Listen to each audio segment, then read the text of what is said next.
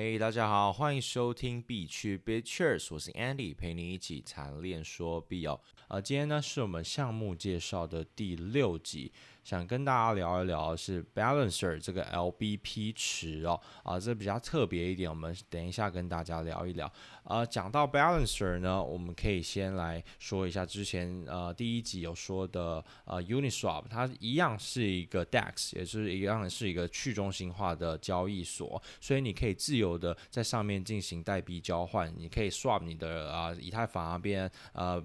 BTC，然后 BTC 换什么 USDT 都可以任意的去做变换的，然后基于一个 AMM 就是啊、呃、自动做市商的这个机制去做的。当然呢，它也是有一个叫做流动性提供池的一种方式，也就是你可以啊、呃、存取你的币种，可以进行啊、呃、赚取中间的手续费，甚至是呃现在很夯的叫啊、呃、流动性挖矿嘛，呃它可以呃供给一些它的平台代币作为奖励机制，让大家更想要把你的呃资产在放在上面。赚取一些相关的手续费，像 Uniswap 它是收大概零点三 percent，然后它可以跟啊、流动性提供者，也就是啊、LP Liquidity Provider 可以进行一个啊、就是收取这样子的费用的模式哦啊，当然呢，呃、今天 Uniswap 它是一个开先例的一个先锋者，而这个 Balancer 是基于它这种模式再去做更加优化的方式哦，所以呢，你可以在 Balancer 上面啊创建了更多的池子，也就是你可能做一个像是。是呃，台湾我们可以说零零五零这样子的模式，就是做一个你自己属于自己的 ETF。像我的话，我可以创造一个 Andy Pool，一个 Andy 的池子。我可以说哦，我我看好呃比特币，我看好以太坊，我看好呃瑞波币，所以我把这三个组起来，然后放在一个池子里面，然后在这个池子的份额占比占三十三 percent、三十三 percent、三十三 percent，跟一个最后的一 percent 可能搭个啊、USDT，所以创建出我属于我自己。的一个类似 ETF 的一种概念哦，所以它这样子又是创造了一个新的世界哦，所以让每一个人你可以轻松的在上面创建属于你自己的一个模型，所以等于说，哎，好像我自己也开一个交易所。然后我们刚刚前面说的是呃 Uniswap，它是收取零点三 percent 的收呃 swap fee，就是它的嗯手续费的这个费率是零点三 percent 嘛。然后在这个池子里面，我可以自由设定，好像是零点零零零一。Percent 到最多好像可以抽到十 percent，所以呃呃端看你要怎么操作，只不过你放十 percent，当然别人就比较不想要在你的这个池子里面进行交易了嘛，所以说这个还有很多东西可以去研究。然后当然我们今天的重点呢是要来讲一个叫做 LBP 池哦，也就是 Liquidity Bootstrapping Pools。然后它这个比较特别哦，我们来先讲一下它的这个经历，它的前面的一些。啊、呃，一些小故事啊，就是其实呢，他在早期的我们的智能合约转账，想要做 ICO，就项目方他想要得到呃代币的时候，然后他可能会想跟大家呃进行募资啊，然后赚以太坊，所以说他可能收以太坊，然后到时候投到这个智能合约里面，然后之后他会把这个钱再打到或者他们家自己的代币，像如果 Andy 要出一个币，我就说啊，我要募集资金啊 ICO，你把以太坊打给我，然后到时候我就会这个智能合约。会自动派发，可能在某一个时间段会把这个属于 Andy Coin，然后发送给呃，就是当初有投资的人哦。所以说这是传统的 ICO 模式。当然，经过时间的更迭，然后去改变，然后到现在呃，变得说像 IEO 的那种模式，可能币安它现在有一个 IEO 模式，你只要有存 BNB，到时候呃，它可能进行七天的快照，然后帮你算一个乘数，到时候你把你的 BNB 丢到那个池子里面，它会用配比，就是参与。的人数跟参与的 BNB 的总数去进行配发配给啊，属于你的代币，所以这也是一种呃模式，叫做 IEO。然后或是一些合规的平台，像 CoinList 最近非常火红哦，呃，因为之前有一个叫 Flow 代币，也就是 NBA Top Shot 的那个链，它在上面创造了一个四百倍的一个神话，所以说 CoinList 这个平台，而且它又合管又合规，然后它创立在美国吧，所以它就走这种路线，然后创造出一个新形态的模式，所以当初 I IEO 这个模式也造造成了那个各种平台币的暴涨，因为他们都是用采用他们自家的平台币，所以他们也可以炒自己的平台币，也可以创造呃新的一个代币的价值哦。然后再来呢，到现在又有一个更特别的，就是 IDO，也就是 Initial DEX Offering，它比较偏向于说，呃，我今天不需要 KYC，因为你说你到呃这种合规的交易所，你都需要做 KYC、AML 之类的这种等等的方式哦。所以说今天这个 IDO 呢，它比较特别。它不需要，你只要选一个钱包而已，就像我们之前讲 DeFi，它都不需要经过这些 KYC，只不过这可能未来会有监管上的问题，但是对于目前来讲呢，它还是一个非常呃新颖的一种做法，跟让更多人可以去参与，因为毕竟还有很多人没办法，他可能没有银行账户等等等等，或者他没办法提供有效的证明说，呃，他的一些。呃，身份啊，证明之类的，所以还是有很多复杂问题。所以 IDO 呢，它变成一个新形态的模式去进行募资哦。呃，聊到这个呃 IDO，我们不免说还是要谈一下这个 Uniswap 它创造了这个模式的第一人哦，他也是宗师等级的。啊，因为他用这个 AMM 的这种做市商的机制，自动做市商嘛，所以呢，你只要项目方他把预先创建的智能合约资金池按照一比一，也就是在这个份额里面，在这个资金池里面丢了五十 percent 的代币跟五十 percent 的可能 USDC 或是以太坊等等的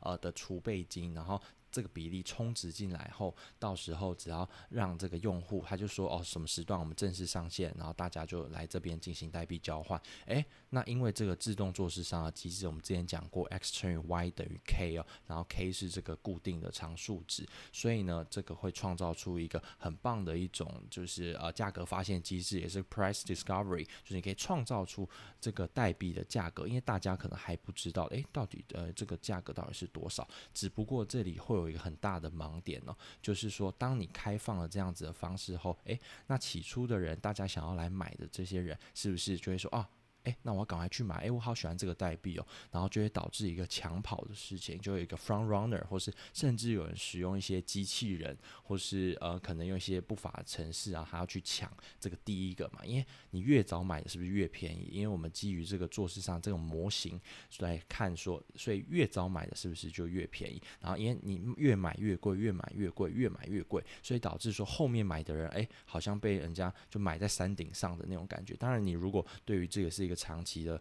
方式的话，长期投资当然没差，但是又要再讲一次，投资大师 Ray Dalio 他说的很好啊，就是一个好的投资呢，不是因为买到好东西，而是因为东西买的好啊。所以说，嗯。这个价格呢，是不是一个适合的切入点？所以这就是我们买东西，就是找到一个好标的的一种方式。也就是啊，如果说前面的人抢跑了，或是他很早就买到大量，所以它造成这整体的价格会被往上拉。然后如果你是慢了一步，那是不是我们就是买到那种山顶，或者甚至是 就是一个很不好的价格？好，那今天因为这样子的模式，然后就有人想说，诶，那我们应该要去改变吧，而不是让大家说啊，我们每次如果项目要这样。发售又走这种 IDO 在 Uniswap 上面做，诶，那是不是就不太 OK？就觉得好像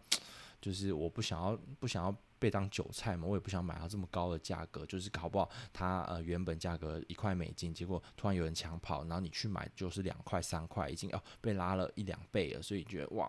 买起来好像就不是一个太优惠的价格，就是诶，那这样好像失去了我就是提早我是一个 early 我是 early bird 的这种模式，你就觉得哇我是早鸟，为什么还买到这种很 shit 的价格哦？所以说呃今天 Balancer 它就出了一个叫做 Liquidity 呃 Bootstrapping Pool 就是 LBP 池，所以它。创造了一种新型的模式，我们可以来讲一下，它这个是基于什么样子的来解决这个问题哦。它所采用的是一个叫做荷兰式拍卖的模式哦。呃，荷兰式拍卖呢，也有人说叫它叫减价拍卖，也就是它的这个拍卖的标的的进价是从高。到低进行阶梯式的递减，这跟我们平常想象的像什么艺术品拍卖比较不一样哦。因为在艺术品拍卖的环境里面，是呃一大堆人，就是哦他可能出价就是哦三百万美金、五百万美金、六百万，慢慢的去垫高这个价格。而今天这个荷兰拍，它是先从高。一开始创着一个可能很天价的一个价格，就是他觉得大家应该不会不太会买的这种价格，然后去进行就是慢慢的阶梯式的降低它的价格，所以又有人说它叫做无声拍卖哦，因为一开始大家都不会讲话，因为大家都想买便宜的。东西嘛，就是降到某个程度他才会买，因为他心里会有个价格。一开始呃领跑的价格一定是最贵的，因为他已经先算好了。也就是这样子的模式呢，可以去让大家呃又去创造另外一种的价格发现，也就是你要去创造它的价格，就是说一开始先用这种模式，而不是让大家无脑就是冲嘛。像我们刚刚前面说的 Uniswap 那种普通的，就是比较一开始就最初阶版的，也就是我们可以说它是。第一代的这种 IDO 方式是不是啊？它的这个价格一放上去说，啊，项目方说啊，几点几点可以开始交易喽，然后大家冲上去。所以说，如果是有科学家，我们刚刚讲，或是一些领跑的人，或是他用一些城市，就像是你今天买 JJ 的票，或是你买周董这呃周呃周杰伦 买。呃，蔡依林啊，等等，抱歉的这种他们的票是不是很容易被黄牛买走？然后到时候我们好像就只能去买到那种比较贵的价格，因为黄牛一定卖个两三倍价，甚至更高哦，甚至什么买那种什么特 A 区啊。然后都卖你这个天价，所以说他为了去抵制这样子的模式，所以他一开始用这个很贵的价格，那是不是会挡这些黄牛或挡这些想要偷跑的这些人？他们一开始他们也不是笨蛋嘛，如果一开始冲进去的话，买到最贵的价格，买这种山顶的价格，然后。那他是不是就没有这种套利的机会？加上我们刚刚前面讲的 Uniswap 那种模式，它会它有倒卖的风险，也就是一开始冲进去买的人，到时候如果我们再去买的话，是不是一直垫高那个价格？然后他又是第一个人买，所以他买到价格一定最便宜嘛？诶，那到一个某一个程度的时候，他觉得诶，好像可以获利了结了，那他就可以把这个价格，他当初第一，因为他是第一个人去买到的嘛，所以他的价格一定最便宜，他就可以去市面上砸盘进行套利。所以说。这样会伤害到大家的权益，所以说他觉得，呃，项目房放到这个 LBP 池呢，相对的可以降低这样子的风险，也就是带给大家一个更公平的一个交易环境，然后让大家，呃，可能价格可以降降低到某一个价格水平，让大家更容易的去用你想心目中的价格去买到。只不过这当然还是有一些，呃，一些风险在，像呃，我之前有去参与过有一场，是它的私募价大概是零点三美金吧，只不过。他在 LBP 的这三天，因为他们会限制一个时间段嘛，然后一开始他们会先用一个代币的趴数，像什么两趴跟九十八 percent，然后去进行拉，就是他们两边会进进行 pull back，所以创造这个价格的价值嘛。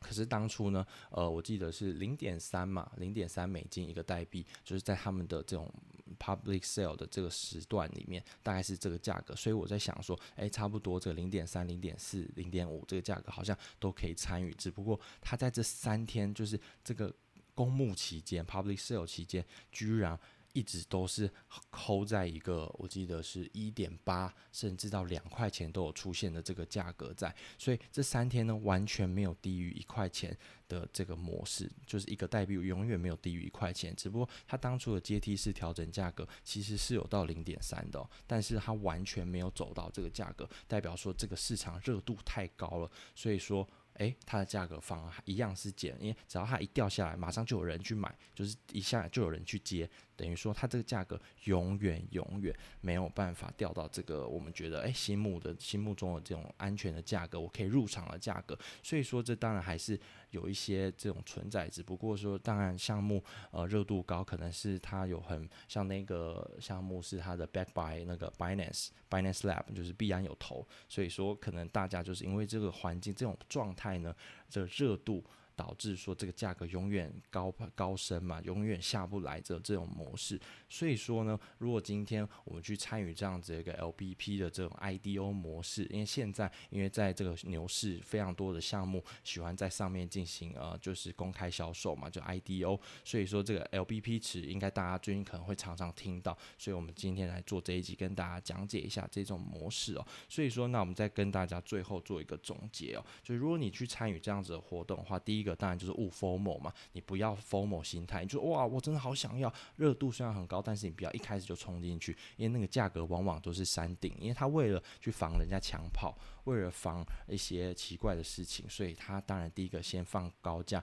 让大家慢慢的，只要在某一段的时间段没有人去买的话，他觉得价价格就会降。慢慢降，慢慢降，它都会有一个曲线，所以大家都可以去看，就每一个项目它都会有一个呃那 price chart，它有去画一个线，你可以去抓然后心理设定说啊，这个价格我可以去参与，然后只要如果说真的呃比较意外，就是你没办法到那个心理价的话，那不买也罢嘛，因为它可能就已经超乎到你心里的，因为他们毕竟有你如果要算一个本益比或是之类的，你可能会对于说啊。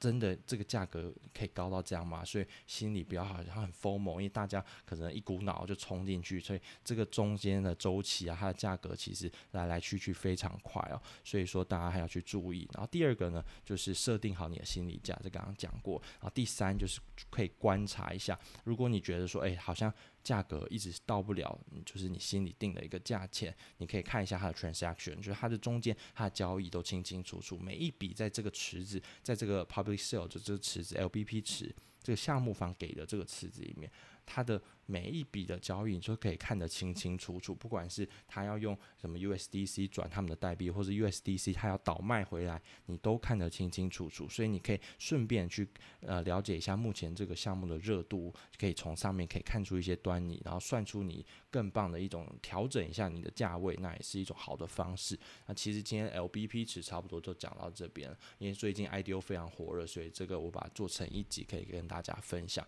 那其实这一集也就差不多到这边了，那我们就下次见吧，拜拜。